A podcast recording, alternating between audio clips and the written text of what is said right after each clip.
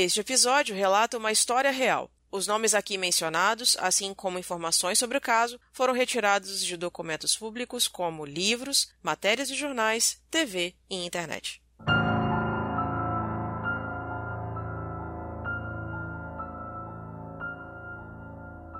Em toda a história da humanidade, existem mistérios que mexem com a nossa curiosidade, crimes impossíveis de solucionar, fatos sobrenaturais, teorias de conspiração, entre tantos outros que chamam nossa atenção e nos fazem questionar o que será que realmente aconteceu. No Brasil não é diferente. Por isso, hoje começa um novo quadro do Horrolândia, onde falaremos de mistérios assustadores que permanecem sem resposta como no caso ocorrido no dia 12 de maio de 1937, na cidade de São Paulo, mais precisamente no castelinho da Rua Apa, que se tornou palco de um caso que até hoje não foi resolvido pelas autoridades. Uma mãe, Maria Cândida dos Reis, tenta apartar a discussão entre seus dois filhos, Armando e Álvaro. Ambos apontam revólveres um para o outro. A troca de tiros acontece e os três acabam por falecer no local.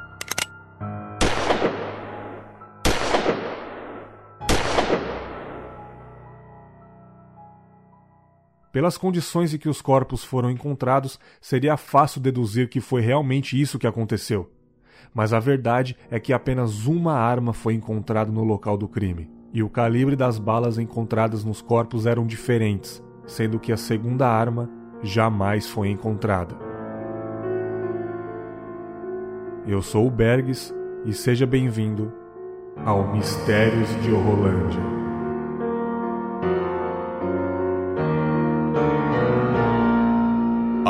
Algo sombrio invadiu a podosfera.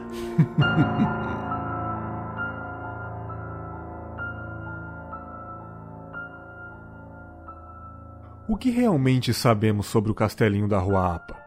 Sabemos que o problema que gerou tanto conflito e ódio na família César Reis foi a disputa de dois irmãos que não entravam em um acordo sobre em que deveria ser investido a fortuna da família. Sabemos também que Elsa Lenfelder, a cozinheira da rica família moradora do local, ocupava um anexo da residência junto ao marido Rodolfo. E ao ouvir tiros no interior do castelinho, saiu às ruas para chamar a polícia.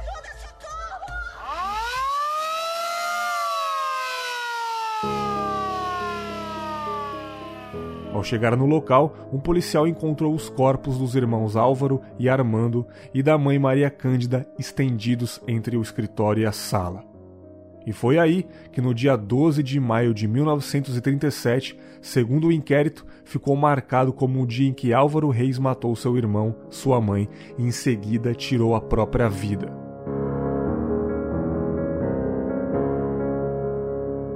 Álvaro César Reis, de 45 anos, advogado e esportista, vivia cercado sempre de belas mulheres. Armando César dos Reis, de 43 anos, também advogado, possuía um perfil mais discreto. Maria Cândida Guimarães dos Reis, de 73 anos, senhora dedicada à prática religiosa, enviuvara há dois meses do médico Virgílio César dos Reis.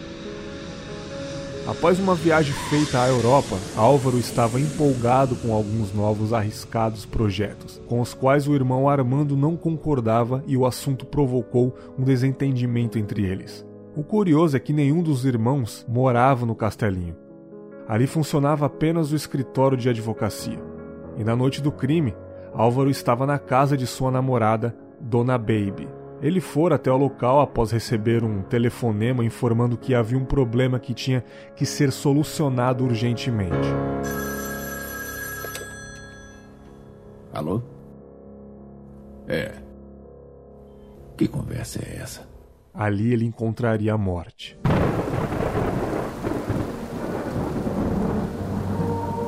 Perto dos corpos, dispostos paralelamente, inclusive com Armando de olhos abertos, foi encontrada uma pistola alemã Mauser, calibre 9mm, registrada em nome de Álvaro. Havia, entretanto, circunstâncias que atrapalhavam a tese das autoridades, de que Álvaro teria feito os disparos e logo após ter cometido suicídio. Álvaro fora morto com dois tiros, fato bastante incomum em casos de suicídio, E mais, o calibre das balas encontrados nos corpos eram diferentes, sendo que a segunda arma, uma Magnum Parabellum, jamais foi encontrada. Com a descoberta de promissoras assinadas por Álvaro, que o deixariam em situação financeira bastante delicada, levaram a polícia, após um ano, a dar por concluído o caso, apontando-o definitivamente como o autor dos disparos. Descobriu-se que tais promissoras haviam sido adulteradas pelos credores, que lhes teriam acrescentado um zero para aumentar-lhes ao valor. Mas, misteriosamente, os sócios entre aspas, de Álvaro jamais foram identificados. Amigos de Álvaro encarregaram-se de apresentar uma versão mais amena para os fatos, a de que eles apenas empunharam uma arma, talvez sem mesmo pretender usá-la contra Armando, e que a mãe, apavorada ao tentar separar os filhos, fizera-o acionar o gatilho, provocando também sua própria morte. Diante do acontecido, Álvaro não teria cogitado outra alternativa senão o suicídio.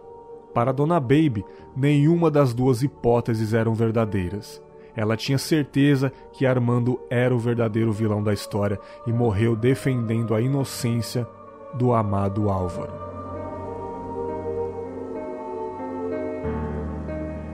Os institutos que periciavam o caso tinham grandes divergências quanto às conclusões apresentadas ainda quando se deu o arquivamento do caso, de forma que o que realmente aconteceu naquela noite no castelinho da Rua Apa permanece como sendo um mistério até hoje.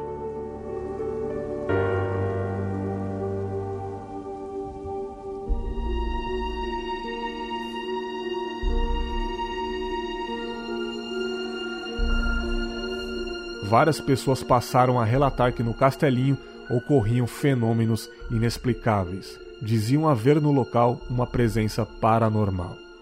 Desde então, todos que se atreveram a passar a noite no castelinho relataram ter presenciado fenômenos assustadores, como ouvir pessoas andando nas escadas, as portas e janelas se abrirem, torneiras se abrirem sozinhas. Alguns chegaram a falar sobre a presença de um rapaz dentro do castelinho.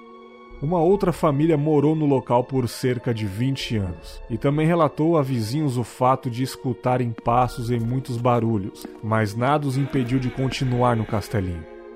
Pessoas que, durante a madrugada, passam em frente ao local relatam ouvir choros e sons como de correntes sendo arrastadas, vindo do interior da construção.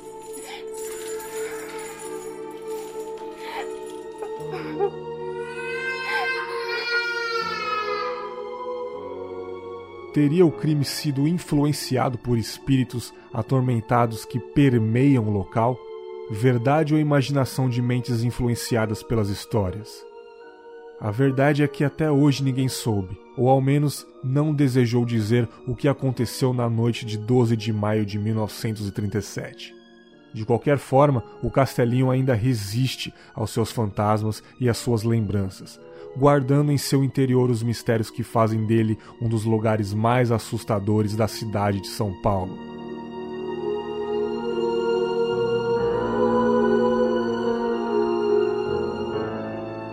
Eu sou o Bergs e você acabou de ouvir Mistérios de Rolândia.